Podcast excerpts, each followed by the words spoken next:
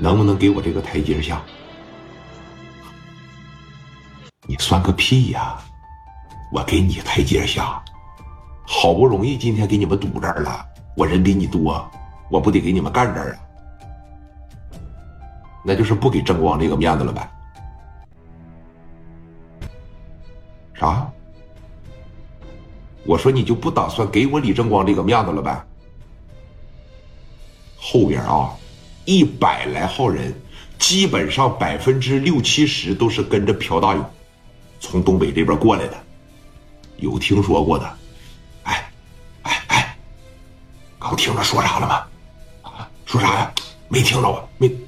李正光，这是李正光。李正光是谁呀？你虎逼呀！黑龙江第一杀手，乔四的兄弟不知道吗？啊，那就是李正光啊！小点声，我感觉今天这事有点不大好办啊！后边紧接着就一片唏嘘。李正光跟聂磊的区别是什么啊？要是这一会儿聂磊早打上这个光头了，聂磊早就给了这个朴大勇俩嘴巴子和我开枪干你了。但正光是号称仁义大哥的，他的本质和聂磊不一样。如果不动手，我希望跟你多谈谈。甚至李正光来到朴大勇跟前的时候，都寻思了，我先给你握个手都行。这是正光，正光是啥呀？你真不给我面儿你真欺负我，你真不拿我当人的时候，李正光是真揍你。而且李正光又一揍你，基本上就他领着这几个人，你说红光、庆华一上手，你再加上高泽健，基本上咱别说给你打死了。反正后半生你就得坐轮椅。朴大勇愣了一下子啊，瞅着李正光，正光这小个儿也不大，小尖小瓜子脸，哎，但是眼睛这会儿特别有神，随时就准备干你。因为正光现在脑袋上就顶着一口气儿，你等我把这口气儿撒泄出来的时候，基本上你就躺平了。你是李正光啊？如假包换，李正光，这是我兄弟高泽燕。这是红光和清华，这是老二，这是田大秃子。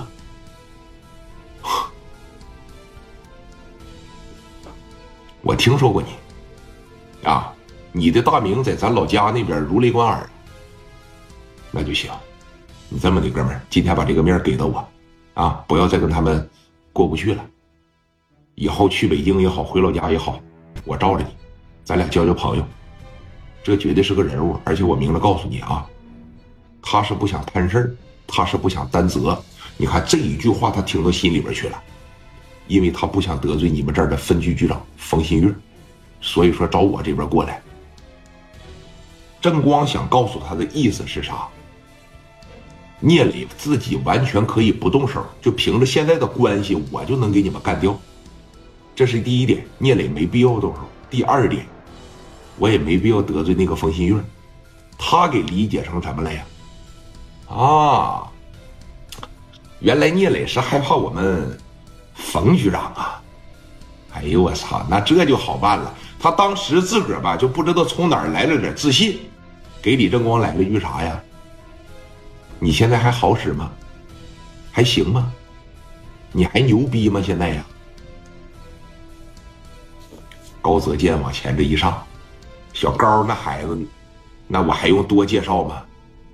一上来头一件事干啥呀？不是说话，啊，也不是说在这操，在这叫嚣。